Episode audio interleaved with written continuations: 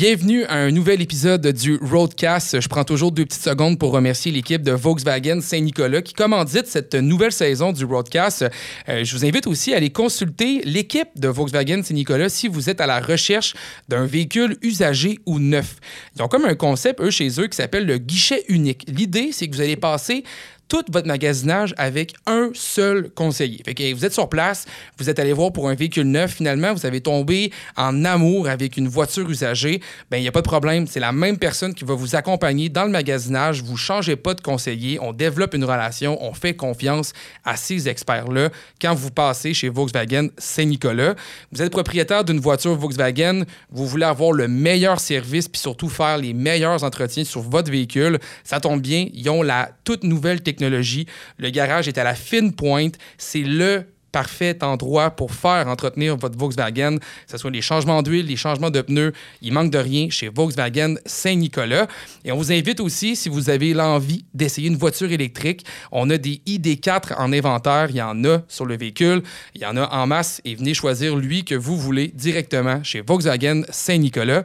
Et j'en profite pour vous souhaiter une belle écoute de ce tout nouveau podcast du Roadcast sur les ondes de Boulevard 102. Le Roadcast Boulevard 102 Samuel Tremblay-Michaud. Une présentation de Volkswagen Saint-Nicolas, votre concessionnaire de confiance sur la rive sud. Ça clique avec Saint-Nic. Bonjour à tous, quel bonheur de vous retrouver pour une deuxième saison du Roadcast. Euh, faut croire que vous avez suffisamment aimé ça parce que Boulevard m'ont demandé de revenir faire un roadcast pour une deuxième saison. Mon nom, c'est Samuel Tremblay-Michaud. Quel plaisir de vous retrouver pour discuter de voitures, de courses automobiles, d'industrie, d'animation dans l'univers automobile aussi. On va même couvrir dans cette nouvelle saison le métier de journaliste automobile, à quoi ça consiste, c'est quoi les, les dessous et comment ça fonctionne, ce fameux métier-là? Donc, on a vraiment une belle saison qui s'en vient. Et, euh, tu sais, quand on parle d'automobile, il y a tout le temps des sujets qui reviennent. L'achat d'un véhicule, les assurances, le coût qui augmente, les vols de voitures qui augmentent. Mais dans le volet plus plaisant et de plus divertissant, le sujet qui revient tout le temps, c'est la course automobile. On parle beaucoup euh, de NASCAR de ce temps-ci avec la nouvelle série qui vient d'être lancée sur Netflix. On parle aussi de rallye, mais principalement de F1. Et euh, je l'ai déjà dit dans l'autre saison et je vais le redire encore cette fois-ci, je ne suis pas un grand amateur de F1 à la base. Je ne m'y connais pas beaucoup. Euh, j'aime ça la conduite grasse, moi, dans la vie. Tu sais, le monde qui drift, les gens qui jumpent dans la boîte avec leur char. Puis la F1, c'est très ingénieur. Hein. c'est très calculé, c'est mesuré, c'est propre. Et je pense que ça me rejoint moins, mais il y a quelqu'un qui connaît tellement ça que lui, ça le rejoint beaucoup. Et je me suis dit, on va donner une deuxième chance au monde de la F1. Je veux en apprendre encore davantage. Et j'ai la chance de parler avec Thomas Perrin, que les, euh, les auditeurs de Boulevard 102 vous connaissez. C'est le chroniqueur dans Rage Against le matin sur les ondes de Boulevard 102 Et c'est aussi un amateur de F1 fini Salut Thomas. Salut, salut, comment ça va? Ben, ça va, plaisir de te rencontrer en ondes. C'est la première fois qu'on va faire une belle, hein. une, belle chronique ensemble comme ça. Puis je suis content parce que euh, tous les fois que je viens euh, en studio faire une, chronique dans l'émission de, de, de, Gravel dans le retour, je te croise, puis tu sais, je te vois sur ton ordi, tu travailles, entre guillemets. Ouais, entre guillemets. Parce que la plupart du temps, tu regardes des vidéos de F1 au bord. Fait, fait que tu sais, je trouve ça intéressant de, de, pouvoir creuser un peu avec toi cet univers-là. Euh, je sais que la prochaine saison s'en vienne et j'ai envie d'introduire un peu le jeu avec qu'est-ce qu'on doit surveiller qu'une nouvelle saison de F1 arrive? Parce que là, moi, pour l'instant, la seule chose que je vois, c'est tout le blabla. Là, les, les, les, posts Facebook de un s'est fait échanger. Il y a une grosse nouvelle avec Lewis Hamilton aussi. Euh, je vois juste passer ça. Ben, je fais semblant de connaître ça, là, mais je suis comme, ah ouais, grosse affaire. Puis je passe à d'autres choses. Je veux que tu me dises, mettons que je veux commencer pour une première fois de ma vie à suivre la prochaine saison. On est rendu où? Qu'est-ce qu'il faut faire? Euh, bref, c'est quoi les trucs et astuces pour bien décoller une saison de F1? Pour, pour commencer la saison, le, le, le plus le fun à suivre en général, c'est de commencer à suivre début février.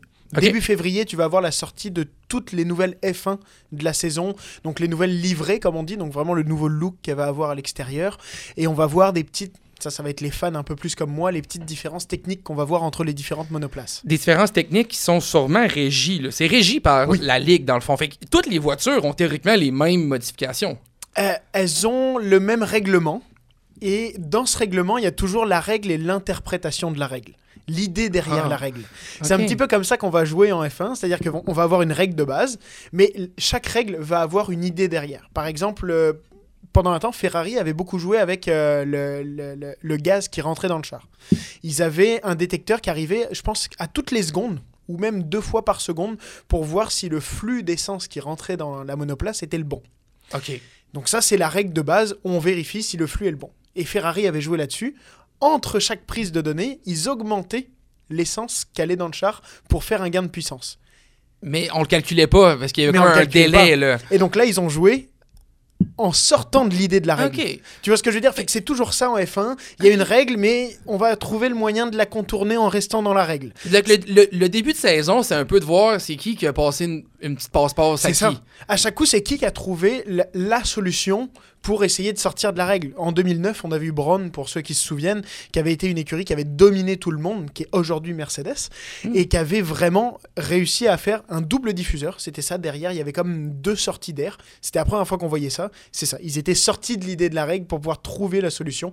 Donc à chaque saison, c'est de trouver quelle est la monoplace qui a fait ça. Et si on veut rentrer dans cette saison, ben, ce qui est intéressant de regarder, c'est la seule monoplace qui est vraiment différente des autres. Et cette année, c'est Red Bull. Encore? J'ai envie de te dire encore, parce qu'il me semble que Red Bull ont comme la dominance complète. là. La dernière Vraiment. saison, c'était ridicule. Il y avait même une tune sur Max, Oui. euh, une tune qui jouait l'espèce d'extrait drôle. Tu sais, comme la domination de Oui, Red Bull oui. est là. Fait que cette année, ils sont encore censés battre tout le monde. Mais en fait, ce qui est drôle, c'est que, étant donné que Red Bull dominait tout le monde, toutes les autres écuries ont fait une Red Bull cette année. Quand on regarde leurs chars, ils ressemblent tous. Et cette année, Mais pas esthétiquement. Tu parles juste, mettons, les, les, les, technicalités. Ouais, là. mais ce qui fait qu'esthétiquement, ça se ressemble aussi un petit peu. C'est sûr que le, au niveau de la peinture, c'est pas la même chose. Ouais. Mais par contre, quand on regarde la coque, quand on regarde un petit peu tout ce qu'il y a autour, oui, donc technicalité, là, Ouais. euh, on voit vraiment que ça ressemble beaucoup. Et le seul qui est différent, c'est Red Bull. Et ce qui est drôle, c'est qu'ils ont repris des concepts qui n'avaient pas fonctionné chez les autres. Ils ont repris les concepts qui n'avaient pas fonctionné chez Mercedes en tellement 2022. Baveux, ok? Fait qu'ils sont allés chercher des idées des autres, puis ils disent, nous, on va le faire mieux. C'est exactement ça. Et il y a beaucoup de photos qui circulent sur Internet en ce moment où on voit Adrian Newey, qui est comme l'ingénieur euh, aérodynamicien principal, et on le voit qui regarde la Mercedes de 2022 et il y a des quotes un peu partout en mode euh, Moi, je vais la faire fonctionner. Donc on a vraiment un... Et, et c'est ça qui fait beaucoup parler en ce moment, c'est de voir comment va fonctionner cette Red Bull, parce que on a ce concept en ce moment d'espèces de deux gros canons qui passent au-dessus, qui viennent rediriger l'air à des endroits bien spécifiques. Et surtout, ce qui fait parler, c'est qu'il y a des rumeurs comme quoi dans 3-4 courses, ils auraient plus de side pod. Les side pods, tu sais, c'est le- le- les espèces de, de joues qu'on a un peu sur les côtés, là, Ok, ouais. euh, qui fait l'entrée d'air de la monoplace. Euh, Mercedes avait essayé en 2022 un concept où il y en avait quasiment pas. C'était une entrée d'air très fine sur les côtés. Et on voit que chez Red Bull, on essaye de reprendre ça. Et il y aurait des rumeurs comme quoi ça reviendrait encore une fois pour cette année, mais vraiment quelque chose de, de concis, d'important. La question, c'est de savoir, est-ce que ce concept-là, qui avait l'air de vouloir fonctionner en 2022, mais que Mercedes n'a pas réussi, est-ce que eux vont réussir à le développer? Parce que s'ils réussissent, ça devrait aller plus vite. ben, ça devrait être plus efficace pour la, une raison qui est toute bête, c'est euh, la traînée. Il y aurait moins de résistance d'air parce qu'il y aurait moins d'extérieur, il y aurait moins de, de- de matériel à l'extérieur, donc l'air s'écoulerait mieux. Aussi bêtement que ça. C'est très technique, c'est très intéressant. Fait que toi, dans le fond, tu regardes ce volet-là très technique, puis tu te dis, OK, cette voiture-là va être plus vite que l'autre. Puis après, c'est quoi, tu fais, tu paries, puis tu espères faire des gains, ou comment ça fonctionne? C'est quoi, c'est quoi dans le fond, tu sais, je comprends, l'idée, c'est que là, on, Ouais. on sait même pas si ces voitures-là vont être réellement plus vite. On voit juste que la Red Bull, cette année, semble différente des autres. Mais tu sais pas encore si ça va aller plus vite. Non, puis ce qu'on espère en tant que fan de F1, c'est qu'ils se soient trompés. Parce que ça veut dire qu'on aura une bonne saison. En réalité, c'est ça qu'on espère tous. C'est de se dire, ok, ben, tout le monde a copié Red Bull, fait que ça veut dire que tout le monde devrait être pas mal proche. Fait que si Red Bull s'est trompé, ben, peut-être qu'on va avoir vraiment quelque chose de très serré. Donc, ils ont En pris fait- un gros risque. Ils ont pris un risque parce qu'ils avaient quelque chose qui fonctionnait. Ils auraient pu peut-être essayer de le développer plus et d'aller sur quelque chose de plus intense. Mais non, ils sont partis ailleurs. Et ça, ça m'amène une autre question que j'ai envie de te dire. Euh, quand, mettons, mais moi, je me lance en F1. ok, là, je- Ouais. L'écurie Samuel Tremblay-Michaud. On va Ça- vite, ça claque, hein? Ça claque. On arrive des chars de feu, là, puis on part à la course. Puis euh, moi, j'arrive, mettons, puis là, je sors mon char, OK, là, puis ça a l'air d'une Corvette ZO1. Là, tu sais, on n'est pas dans le même calibre du tout. Non. là, je fais comme, hé, t'as peu, là. Euh, je me suis trompé. Je peux-tu, durant la saison, remodifier mon véhicule pour atteindre celui de Red Bull?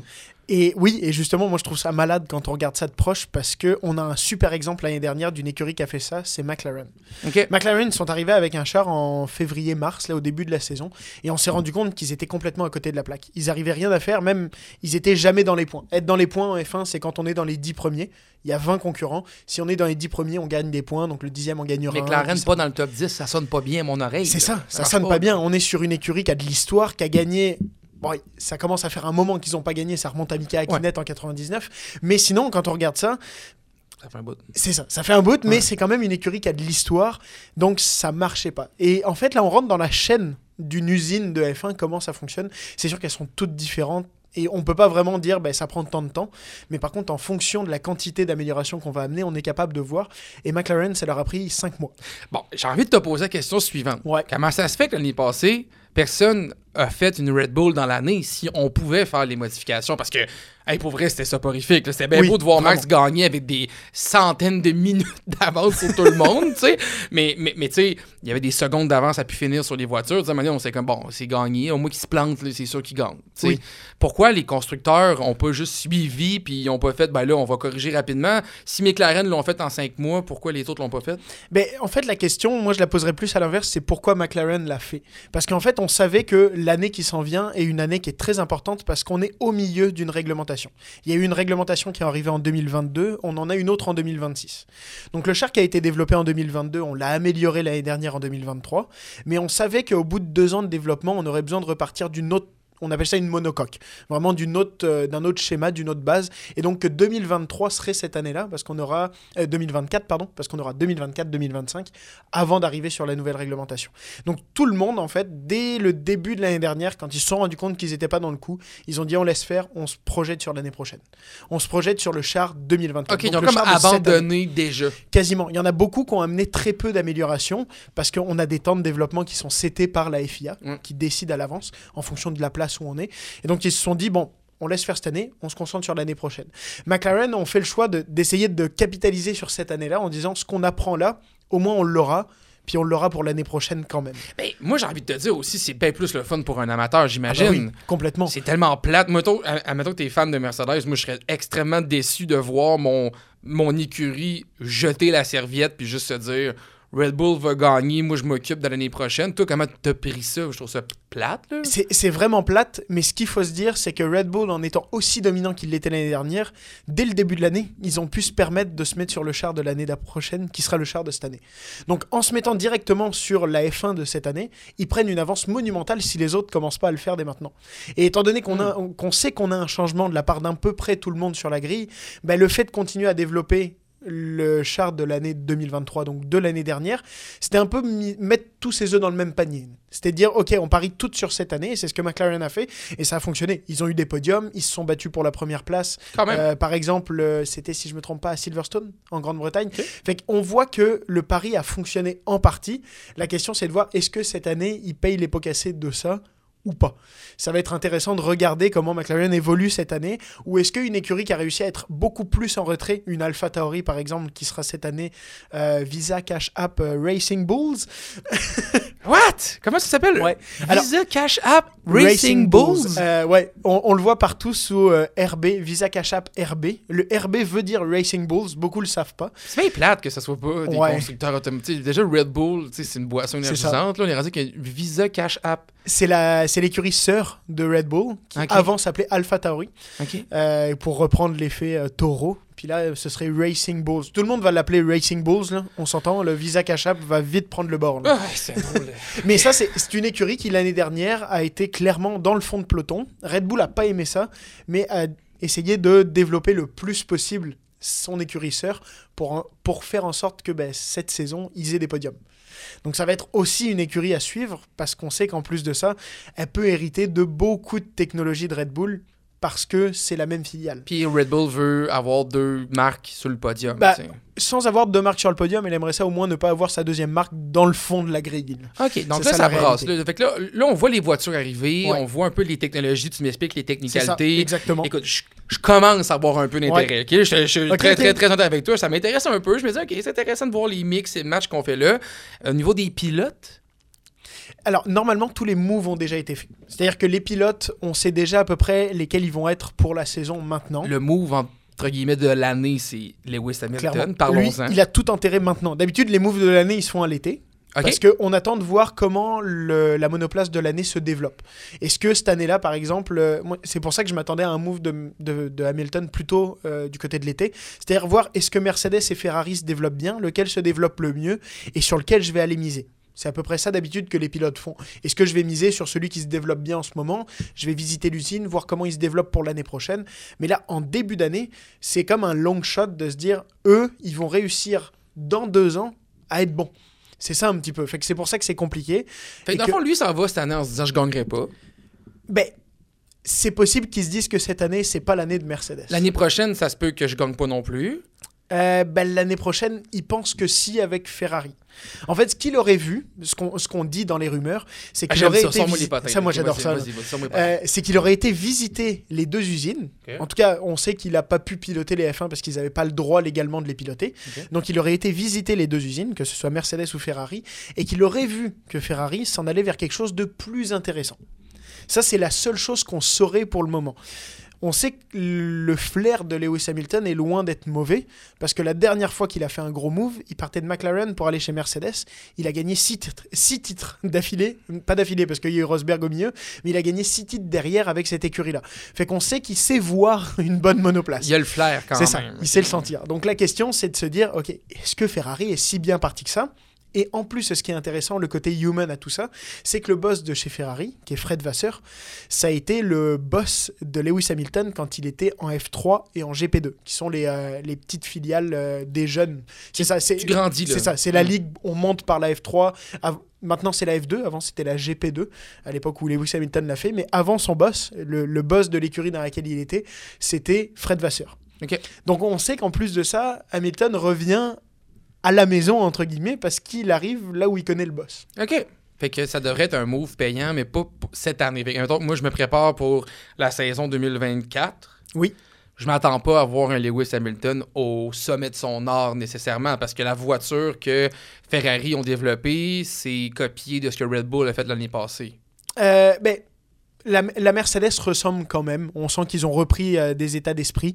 Euh, on sait pas, en fait. peu, Oui. il, il est encore avec Mercedes? Moi, je, moi, je Ouais. pensais qu'il était passé Ferrari, là. Je comprends. Tout le monde se dit ça. En fait, il est encore avec Mercedes et c'est pour 2025 qu'il sera avec Ferrari. OK. Et c'est pour ça qu'on voit que c'est un, c'est que je te dis que c'est un long shot. Hey, ça, ça fait un méchant beau party de Noël, hein, Oui, tout le monde oui. sait qu'il s'en va. C'est exactement ça. Puis la question qu'on se disait, en fait, c'est est-ce que Mercedes va partager toutes les informations comme elle le ferait en temps normal avec Lewis Hamilton? Ben, c'est sûr que non.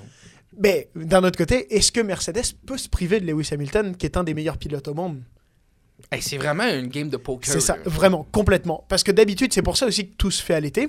D'habitude, le pilote à l'été, il a une bonne idée dans l'écurie dans laquelle il veut aller, si elle est bonne. Et en même temps, l'écurie dans laquelle il est en ce moment, on se dit, bon, bah, on est à l'été, il a déjà assez d'infos, je lui en partage plus d'autres. Il pourrait Toutes les nouveautés, il les a Tu sais, mettons, avoir une- un revirement de situation en plein milieu de l'été. Il dit non, finalement, je pars pas, je reste avec Mercedes, j'ai confiance qu'on va continuer à avancer ou? Je suis pas avocat et je suis pas dans les contrats. C'est bon. compliqué à dire, surtout que la F1 cache beaucoup de choses sur les contrats. C'est-à-dire qu'à l'heure actuelle, on ne sait pas combien sont payés les pilotes réellement. On connaît pas les, euh, les chiffres réels des contrats. Fait que c'est c'est très opaque par rapport à tout ça. Est-ce qu'il a une clause de pouvoir s'en sortir avant? J'aurais tendance à dire que je pense pas, parce que connaissant Ferrari, ils se sont baqués. Et je pense que Lewis Hamilton, il coche une case en allant chez Ferrari aussi dans sa carrière de dire je suis passé par chez Ferrari. Je pense que son objectif final, c'est de gagner avec Ferrari, Parce que c'est- clairement. c'est beau de gagner avec, Ferrari. C'est Ferrari. Mais le fait de passer chez Ferrari reste quelque chose. Donc, en fait, on ne sait pas ce que vaut Mercedes cette année. Et peut-être que le flair de Lewis Hamilton est tout simplement mauvais et qu'en fait, Ferrari sera pas si bon cette année. Mais c'est sûr que le fait qu'il fasse ce move-là fait que cette année, même dès cette année, on commence à regarder Ferrari de proche en se disant est-ce qu'ils nous cachent quelque chose? Est-ce qu'ils ont la solution que toutes les écuries cherchent depuis deux ans maintenant? Y a-tu un pilote qui s'est fait tasser dans ce move-là si Lewis Hamilton a dit moi je vais chez Ferrari, il y a quelqu'un qui est parti. Là? Ben, c'est ça. Il y a quelqu'un, on sait. En fait, On sait pas lequel fait- va partir. Si, c'est Carlos Sainz. On le sait depuis un petit moment parce que euh, juste avant que Lewis Hamilton soit annoncé, Charles Leclerc était, euh, était extend. J'ai plus le terme français là. On a, on a euh, continué son contrat pour plus longtemps. Il, a été rallongé. Exactement. Allongé. ok, ouais. Et merci. Il a été rallongé, donc son contrat a été rallongé. Donc on sait, encore une fois, on sait pas exactement jusqu'à quand. Est-ce qu'on est jusqu'à 2026 ou jusqu'à 2028 C'est pas très clair. On sait qu'il y a souvent des années, des contrats avec des années plus 1, plus 2. Si tout le monde est content, si les deux parties sont contents, on continue comme ça. Là, on sait pas exactement. Par contre, on sait que Carlos Sainz, il sera pas là l'année prochaine. C'est dommage parce que quand on regarde l'année dernière, c'est le seul pilote qui a été capable de gagner hors Red Bull. Ok. Donc c'est quand même triste de voir que le seul pilote l'année dernière qui a gagné, qui est pas de chez Red Bull, il se fait pousser de l'écurie dans laquelle il est en ce moment. C'est eh, complètement ingrat. C'est complètement ingrat, mais d'un autre côté, je rejoins ce que tu penses de la F1. Euh, c'était, c'était la machine qui avait gagné ce jour-là parce Ouais. que la machine était bien réglée et au bon endroit au bon moment. Est-ce que c'était le pilote qui a fait la différence? Malheureusement, on le sait pas assez. Tu Et là, je sais que je rejoins ce que tu Eh penses. oui, puis là, tu m'ouvrir une énorme porte pour qu'on puisse discuter de ce sujet-là, parce que j'ai- Puis, tu sais, je suis. Je vais vous dire mon opinion sur la F1, OK? Puis ça vaut ce que ça vaut, là, c'est mon opinion à moi. J'écoute pas la F1, c'est principalement parce que je me dis justement, c'est une guerre d'ingénieurs. Puis j'ai rien. Merci aux ingénieurs de faire ce que vous faites dans la vie, je l'apprécie. Est-ce que j'ai envie, par contre, de m'asseoir chez nous pour regarder des voitures se battre à cause de leur technologie, plus ou moins? Moi, j'aime le courage d'un pilote. Quand j'écoute, même, même le, le NASCAR, qui est souvent complètement ridiculisé par les Européens, là, souvent les gens rient Oui, complètement du oui. NASCAR. Et pourtant, je sais pas si tu as déjà assisté à une course de NASCAR. Moi, j'ai assisté. présence. Moi, j'ai assisté à une course de, de- de NASCAR. J'ai jamais piloté ça, mais c'est hallucinant. C'est des gens qui conduisent des tombeaux dans Oui, un oui, rond clairement. à des vitesses hallucinantes avec de la vibration des moteurs qui font du bruit. C'est un show là, qui est extraordinaire à voir. Puis tout le monde me dit ouais, ouais, moi je suis capable de tourner un char en rond. Bonne chance. Quand tu es Mm. Oui, couché à terre dans une voiture, que tu pas de fenestration, tu vois pas en avant, tu vois juste une lumière en avant de toi, là, que tu sais pas c'est qui que, que tu as sur, sur les côtés. Tu as un V8 qui te gronde dans les oreilles, là, qui te vibre en avant des pieds, qui fait un million de degrés dans ta voiture, puis il faut que tu roules à 300 Puis km/h. en dehors de certains circuits, on s'entend que le frein, faut pas le toucher. Non, jamais. Il faut On- juste relâcher légèrement l'accélérateur pour rentrer dans le virage, mais c'est c'est vraiment là, une guerre là, de guts. Oui, ouais, comme j'ai le feeling, j'y vais, j'étais au fond. Il y a quelque chose de fou là-dedans, on s'entend. là, Oui, c'est complètement timbré, là, maintenant, mais c'est très excitant à écouter. Et la F1, de l'autre côté, c'est ça. tu sais, Je trouve qu'on est plus dans tout est propre, tout est protégé, Mm. tout est ci, tout est ça. Puis là, cette année, tu me dis, bon, ben, il n'y aura pas tant de grosses courses parce que théoriquement, les, les écuries se sont rattrapées, fait qu'ils devraient tous se ressembler un peu. Ah, mais justement, en fait, c'est là où ça devient intéressant pour quelqu'un comme toi qui est moins fan du côté ingénierie, c'est que si tous les chars sont proches, rendu là, c'est le pilote qui fait la différence. Parce que on a, Mais à quel point? À quel point? j'aurais tendance à dire que le pilote fait un 10-15% de différence. J'aurais tendance à dire que la machine fait 85 à 90% du On met de quoi aux classes sont beaucoup trop cher à payer pour faire 10-15% de la job. Ça, on va se le Oui, dire tout de suite. là. clairement. Clairement, ça n'a pas de bon sens. Mais ok, fait que nous Mais autres- c'est à peu près le range qu'on aurait tendance à donner parce qu'on s'entend qu'on met demain Max Verstappen dans le pire char de la grille, jamais il sera premier. Non, mais c'est ça. Même si c'est le meilleur C'est pilote. ça, puis là, je suis en train de dire que je le ferais. Là. C'est, c'est- ça, ça prend du courage aussi pour faire ça. Oui, Puis, oui. c'est des voitures qui vont extrêmement vite. Il faut avoir des techniques de conduite. Je suis vraiment pas en train de dire que je suis un pilote d'F1. Jamais de la vie, j'aurais cette audace-là. Mais quand même, je trouve ça triste de justement, tu sais, on, idolâtre des gens. On est comme, ça, c'est des pilotes qui sont extraordinaires. Puis il me semble que la F1, il y a eu une époque où. Tu sais, on avait des, des, des Ferrari, des moteurs euh, en ligne, des moteurs 12 en ligne, des sons, des, des voitures avec des moteurs aigus. J'ai écouté des vidéos sur, euh, sur Internet dernièrement, justement, d'anciennes F1, tu sais, puis les moteurs straight pipe, ça sonnait là, à 45 km à la ronde. Tu dormais chez vous le matin, puis ça avait une course, c'est sûr, tu te faisais réveiller, là, tu sais, comme ça sonnait, ça vibrait, il y avait de quoi de extraordinaire là-dedans. Oui, il y avait de l'ingénierie, mais on dirait que j'ai- je sentais que c'était c'était justement un peu plus cowboy l'ingénierie. tu sais. On, Oui, on, on essayait des trucs pareils, on était un peu plus osés. J'imagine qu'il y a un côté dangereux que la Ligue a voulu enlever. J'imagine qu'on a voulu rendre le sport plus sécuritaire. Enlevez-moi pas Ouais, les mots de la bouche, c'est une ouais, bonne chose. là. Puis c'est, puis c'est surtout qu'en plus de ça, les règles étaient tellement euh, peu strictes que chacun faisait un peu ce qu'il voulait. Et ce qui fait qu'il y avait moyen de prendre euh, l'avantage sur les autres de manière outrageuse. C'est Ouais. ça en fait qui s'est passé. C'est qu'on s'est rendu compte qu'il y avait des technologies qui étaient bien meilleures que les autres. Après, ça a permis beaucoup, beaucoup au développement de s'améliorer. C'est comme ça qu'on a eu le turbo qui est rentré dans la game. Ouais, c'est comme ça qu'on a eu plein de choses. Il y a beaucoup Mais- d'ingénierie qui viennent de la F1 ou même des courses Oui, en général qui vont dans, dans les voitures qu'on nous on consomme. là. Ça, c'est vrai. Mais tu sais, je me disais, tu sais, on, on revient sur le point que c'est dans cette époque-là, il y avait quelque chose de très, mettons, le conducteur, le pilote avait plus que 10 et 15% de la responsabilité. Oui, il y en- avait beaucoup plus. Mais tu sais, tu me disais, ouais, mais là, ça a permis à tout le monde d'être un peu plus égal là, à cette heure. Mm. Mais tu sais, quand on regarde la saison de, l'année passée, c'est pas vrai que tout le monde était égal. Ouais, mais alors on était beaucoup plus égal qu'on a pu l'être à une époque. C'est-à-dire qu'à l'époque où euh, on remonte début des années 2000, euh, Michael Schumacher, quand il dominait tout le monde, euh, il était capable de mettre deux tours au deuxième. Ouais. Ça, c'est quelque chose qu'on n'a pas vu non plus l'année dernière. Euh, ça a été rare que euh, Max Verstappen mette un tour, par exemple, au sixième. C'est ça s'arrêtait avant ça.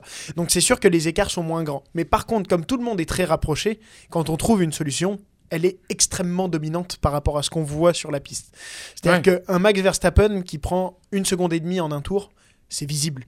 On est capable de le voir en ce moment en F1.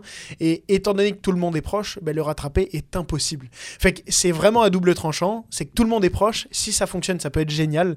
Si ça fonctionne pas, ça peut être très dol comme l'année dernière. là. Ouais, c'est ça. Fait qu'on dirait que. Puis c'est pour ça que je suis content qu'on on en discute parce Ouais, que ouais. là, après ça, je veux que tu me dises, mettons, là, la saison, on a mis ça au clair. là. Bon, les pilotes ont 10-15%, les voitures devraient se ressembler. Peut-être que ça va être un peu plus intéressant. Si ça ne l'est pas, qu'est-ce qu'on regarde quand on est fan de F1, mettons? Euh, bonne question. On regarde le développement petit à petit au fur et à mesure de la saison. On est obligé de laisser les grands prix passer puis de se faire une raison. Ça reste ça. Et, et puis on a quand même. Oui. Mais je trouve ça, tu sais, ça me fait capoter, on laisse passer les grands prix, je me dis, ouais, mais tu sais, ça coûte 3000 pièces avoir un billet pour aller voir ça, là, puis Ah oui, ils vont oui. fouler, là, tu sais, les, les endroits, tu sais, à ça, les pistes vont être pleines de gens qui vont l'écouter, Mm. mais on laisse passer les grands prix parce qu'on se dit, bof, anyway, ça va être telle personne qui gagne. A pas, ça, c'est le fun d'avoir un, ah, peut-être que c'est le, le- la petite écurie underground qui va finalement gagner aujourd'hui parce que le pilote a mangé quelque chose qui est en forme, puis il va gagner grâce à Ouais, ça, ouais. Je- je- je- on dirait que je, je comprends pas, Explique-moi, je comprends pas. L'année dernière était vraiment intense. Ça a été un cas à part de voir autant de domination. La preuve, même, on écrit euh, dans les livres d'histoire le nom de Max Verstappen comme la personne qui a le plus de pourcentage de victoires sur une saison. Que là, on, on l'assoit sur une domination qui a été jamais vue. Ça, c'est beaucoup le style de Red Bull. Red Bull, il trouve comment fonctionne le mieux la, par rapport à la réglementation une voiture. On trouve une voiture pour la réglementation, on domine outrageusement et après on essaye de se battre comme on peut sur les autres réglementations quand on n'est plus trop là. Sébastien Vettel était aussi une très grosse domination comme on a eu comme pas à ce point-là, là, Ouais. mais quand même. Donc c'est sûr que dans des cas comme ça, on peut rien faire. Après, on s'entend qu'une domination au point de Max Verstappen, c'est rare qu'on voit ça à ce point-là. Et normalement en F1, normalement, ça veut tout et rien dire, là, on est censé ne pas connaître la personne qui va gagner le Grand Prix parce qu'il y a beaucoup de choses qui peuvent arriver. Un bris moteur, un accrochage, Ouais. ça reste des choses qui peuvent arriver. Donc c'est rare qu'on voit un Max Verstappen comme ça qui a eu, si je me trompe pas, 0% d'abandon. Il n'y a eu aucun problème moteur, aucun problème de frein, de- d'embrayage, de, boîte de vitesse. Tout a bien été. C'est rare que ce soit à ce point-là. Donc, cette année, la chose qu'on peut souhaiter, c'est peut-être Red Bull qui fait plus d'erreurs de stratégie, qui fait plus... euh, c'est ça faire la tomber réalité. le géant, là. Oui, oui, oui. La, la réalité, c'est de trouver la, la stratégie qui va battre Red Bull, ou alors trouver la technologie qui va les battre, ou alors espérer que eux se sont un peu trompés, ou qu'Anna Schmidt, qui est leur euh, stratège principale, elle va se tromper un peu, parce qu'on s'entend qu'aujourd'hui, euh, ils lui doivent beaucoup de leur victoire. Anna Schmidt est une très très grande stratégiste qui euh, gère tout sur le bout des doigts et qui surprend tout le monde avec ses stratégies. Fait que la question, c'est de trouver peut-être, mettre un grain de sable dans cet engrenage pour faire en sorte que les autres, s'ils roulent bien, soient capables d'aller jouer contre eux. OK. Fait que cette année, on est plus dans une. on- Clairement, Red Bull me semble être l'écurie qui a pris le plus de risques Oui, en clairement. allant chercher des technologies d'avant en disant nous, on va les faire fonctionner. Fait que clairement, ils sont allés jouer. euh, un- Y a-t-il d'autres écuries comme ça qui ont montré un peu d'audace ou de. Peut-être des, des écuries moins connues ou des, des- des gens qui semblent pouvoir sortir de. Ben, il y en a pas beaucoup. Il y en a une à la limite qui essaye quelque chose. Et évidemment, moi, je suis relié à elle par le cœur. C'est Alpine. Bon, l'écurie voilà, française. voilà, voilà, voilà. Euh, mais pour eux, pour moi, c'est qui tout double cette année. C'est soit ça fonctionne, soit c'est aux abysses. Il n'y a, pas de choix entre les deux. Soit ils ont peut-être trouvé quelque chose. C'est c'est intéressant de regarder parce que c'est une philosophie un peu à la Red Bull, mais c'est un mélange un peu avec ce que Ferrari avait fait l'année dernière. Donc, pareil, on revient sur ces fameux side pods, les entrées sur le côté, où on est sur quelque chose d'un peu plus gros, d'un peu plus large que les autres.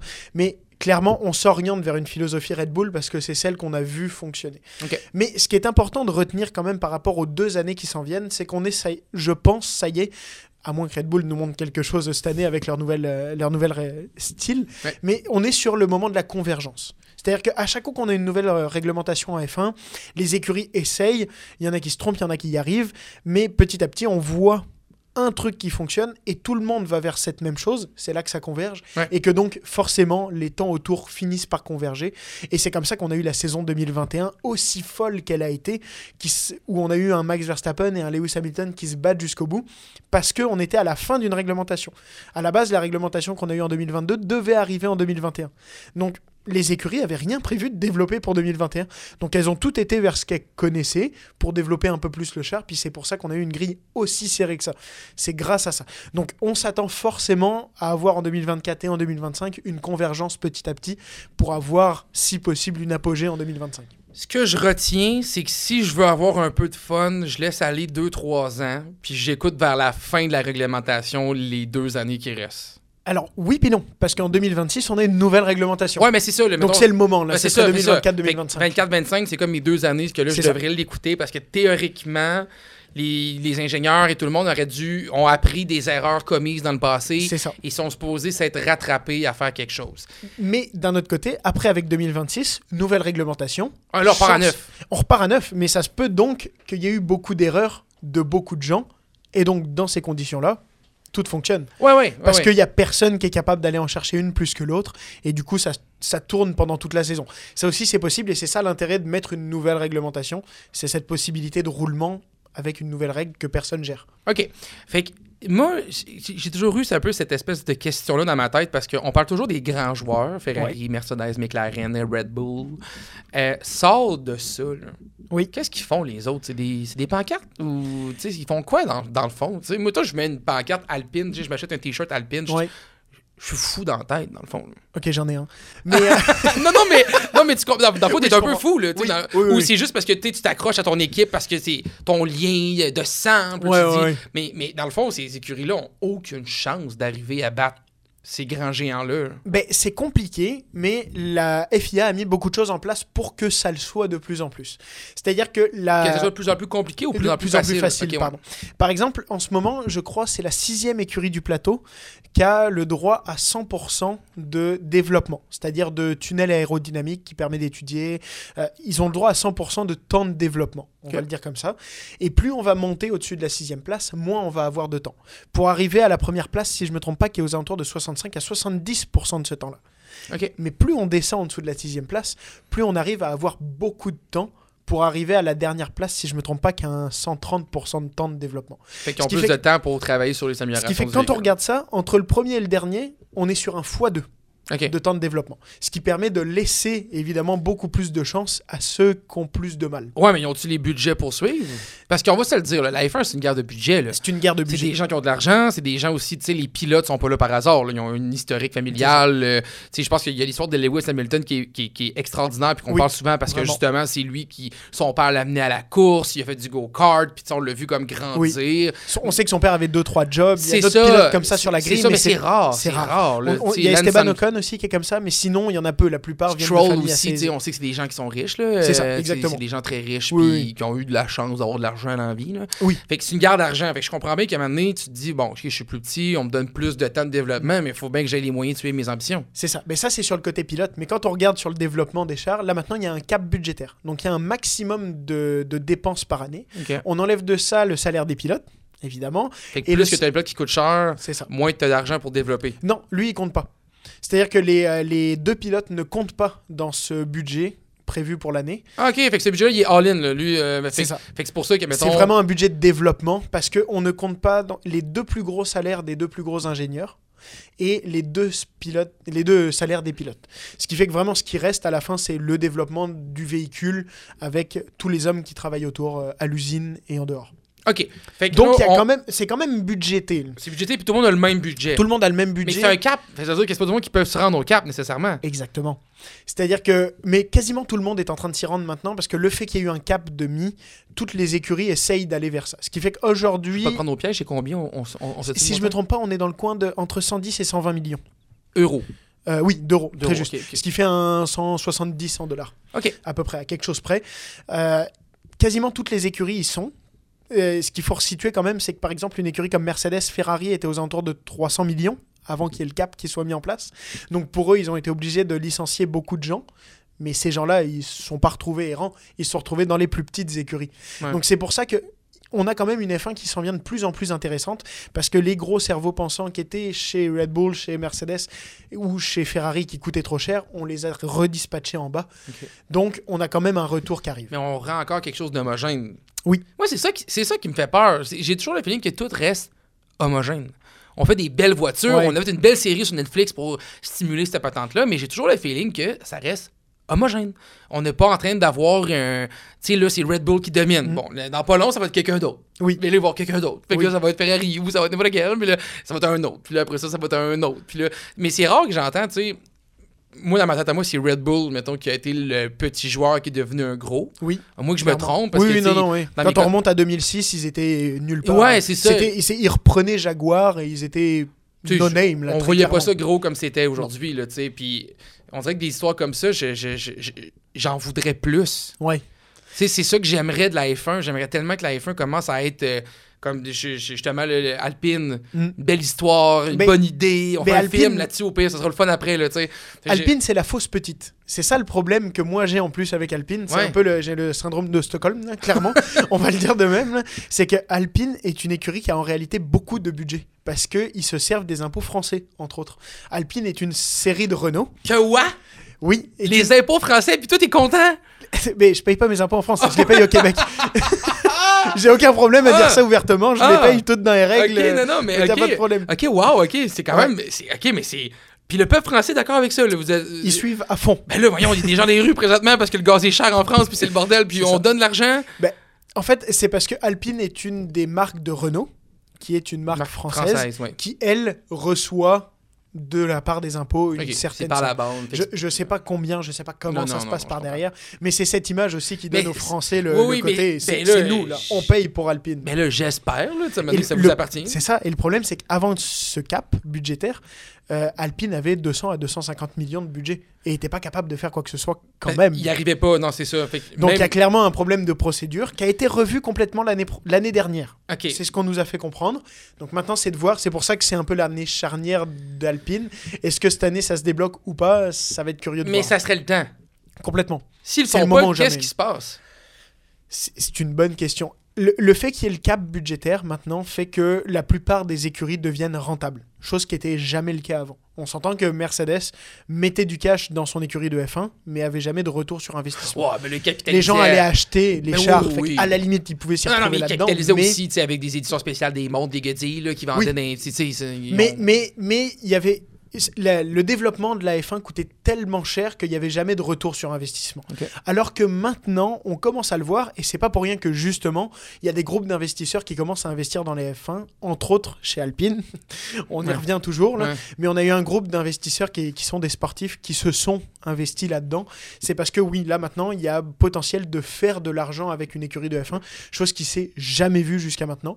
Donc ça va être ça l'intérêt, je pense, des écuries qui fonctionnent moyennement bien. Ça va être de dire, bon ben, même si on fonctionne pas, on va essayer d'aller chercher au moins la- une meilleure place au championnat, parce que c'est comme ça qu'elles sont rémunérées. Ouais.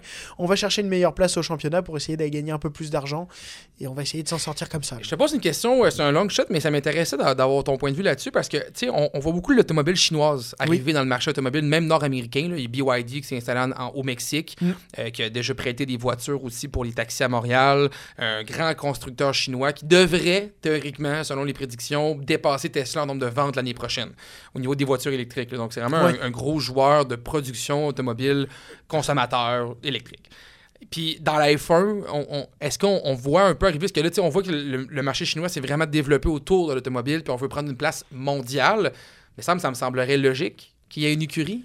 Ben, ce serait logique. La question, c'est est-ce que les écuries et la F1 vont vouloir? Parce qu'en fait, ce qu'il faut comprendre avec la F1, c'est qu'il y a vraiment deux entités. Il y a la FIA, qui elle va faire les règles, et il y a la F1, euh, F1 Formula One euh, Management, ça, la FOM, Formula One Management, qui elle s'occupe de la gestion des écuries et du cash.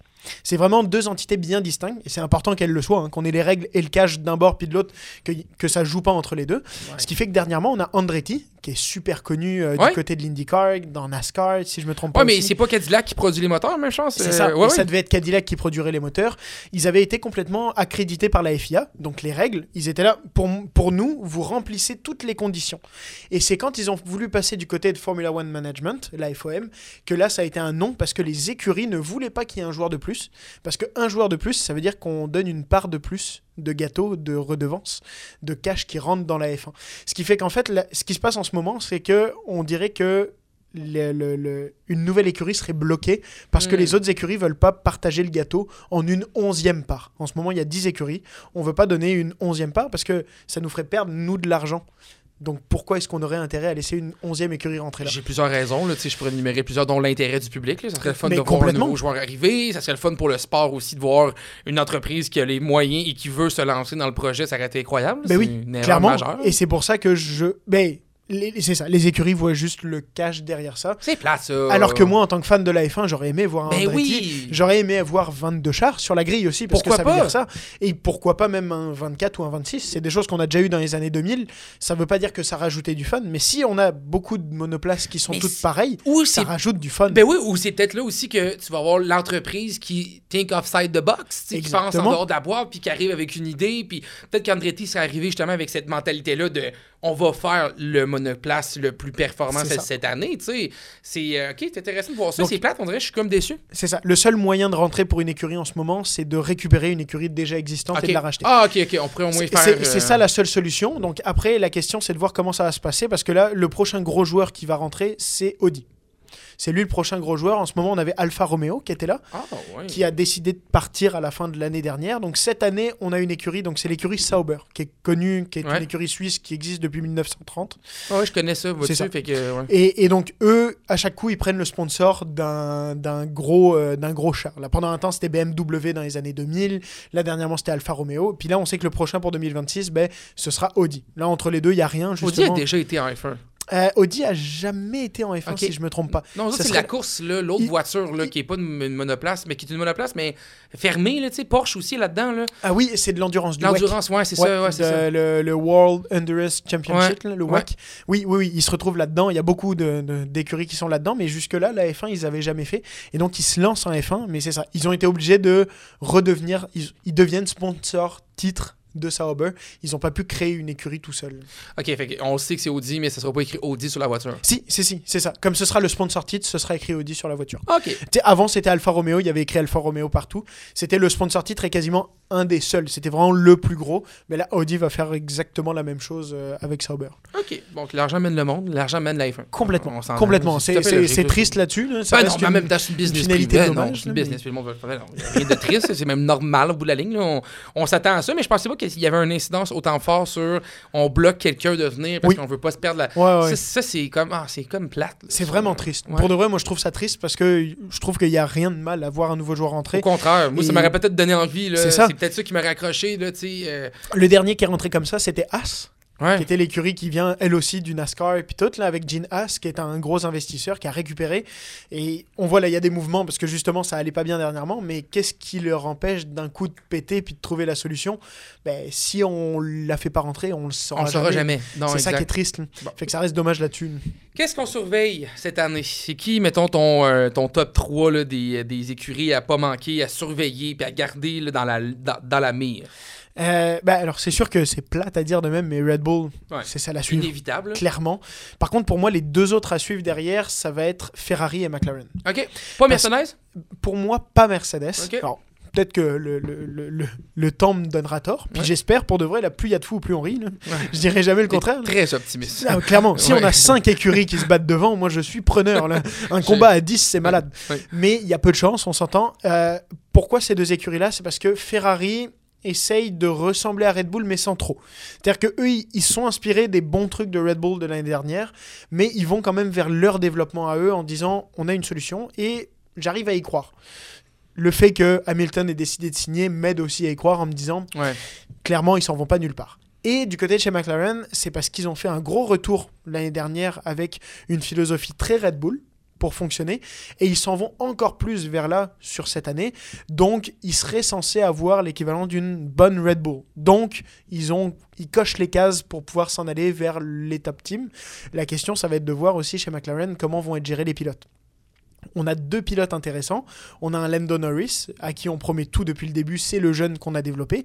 Mais on a aussi un Oscar Piastri, qui est un jeune très bon et très prometteur, qui a déjà gagné une course sprint l'année dernière. Et on sait que c'est un très bon pilote. En tout cas, il nous l'a prouvé l'année dernière avec une bonne monoplace. Donc là, maintenant, ça va être de voir comment se joue le, le petit jeu d'épaule, entre guillemets, entre les deux pilotes. Est-ce qu'ils vont est-ce qu'ils vont collaborer entre eux pour pouvoir avoir des bons réglages et de meilleurs réglages Ou est-ce que ça va jouer chacun de son côté de garage pour pouvoir pas jouer? Ça, ça va être intéressant à regarder de ce bord-là. Et un peu pareil chez Ferrari. Est-ce qu'on va laisser tout à Leclerc et dire à Sainz, de toute façon, toi tu pars, puis t'es pas si bon, fait que laisse faire? Ou est-ce qu'on va quand même lui donner des cues pour essayer de faire monter Ferrari au classement général pour essayer d'aller chercher le plus d'argent Ou alors justement on va rien donner à Sainz pour essayer de faire descendre Ferrari au Hmm. classement pour avoir plus de temps de développement Enfin bref, il y a plein de possibilités autour de ces deux écuries-là. Et franchement, même si elles sont, si elles sont capables, ne serait-ce que sur une coupe de course, là, de tenir tête à Red Bull, ce serait déjà malade parce que on l'a vu une coupe de ça, secondes. puis ça se peut, parce que Red Oui. Bull ont tellement pris un risque avec leur ça. développement cette année que ça se peut que ça soit planté tête première. C'est ça, puis on l'a vu l'année dernière, quand euh, McLaren est arrivé avec leurs améliorations, euh, on a eu l'espace de deux tours, une McLaren devant une Red Bull. Ça a été le meilleur moment de la saison que j'ai jamais vu, que j'ai jamais vécu. C'est triste là de Deux de tours sur deux tours. comme 5 millions. Deux tours, je m'en souviens, Ouais. je pense que j'étais debout dans mon salon puis je me pouvais plus. mais, mais donc c'est ça, c'est ce que je nous souhaite le Non, plus pour cette année. C'est vrai que vois-tu, ça, ça, ça donne un. Je trouve que c'est le fun comme tour d'horizon pour, euh, pour cette année, justement, parce que tu sais, là, ça me donne envie, honnêtement, de l'essayer. Je me dis, là, je suis dans une bonne période pour l'essayer. Oui. Parce que l'année passée, tu sais, quand je faisais la première saison du Roadcast, que d'ailleurs, je vous invite à écouter, euh, si ceux qui ont eu la Oui, chance d'ailleurs. allez-y. euh, mais on parlait avec un, un- un- un spécialiste aussi en F1, Oui. puis, euh, tu sais, justement, on parlait de Red Bull, de cette domination-là, puis ça donnait pas envie de se lancer dans. C'est compliqué. Ah, j'étais comme bah là, autant qu'à écouter Red Bull gagner, je vais faire d'autres choses. là. Je vais réparer une poignée de porte chez Oui. nous. euh, c'est plus le fun, franchement, on va te le dire. Je vais faire beaucoup d'autres choses. fait que, mais là, cette année, on dirait que tu me donnes, OK, il y a peut-être une espèce d'équation entre les voitures se sont développées, Ouais. les pilotes ont bougé, on a de l'argent qui, qui capitalise aux bonnes places, puis là, on s'attend à voir des joueurs comme Ferrari et McLaren arriver avec des solutions pour venir battre le fameux Red Bull. Fait que là, on dirait que ça me tente. là. Et dis-toi Je- que statistiquement, si tu t'y mets en ce moment, ce sera quand même plus le fun que si tu avais commencé à suivre en 2021, quand il y a eu le combat entre Hamilton et, Merce- et, Ouais. et- et Verstappen, et que derrière ça, il y a eu les deux années qu'on connaît maintenant, qui Parce sont qu'avec des la- années horribles. Avec la réglementation qui a changé. Comme la réglementation a changé, Red Bull a tout dominé. Donc dis-toi que si tu commences à accrocher maintenant, ce sera plus le fun que ceux qui ont accroché en 2021 puis qui ont eu la grosse domination Red Bull. Tu pourras avoir que du mieux. Donc, néophyte de F1 comme moi, euh, c'est une bonne année pour s'y mettre. Merci beaucoup, Thomas Perrin, pour euh, ton temps.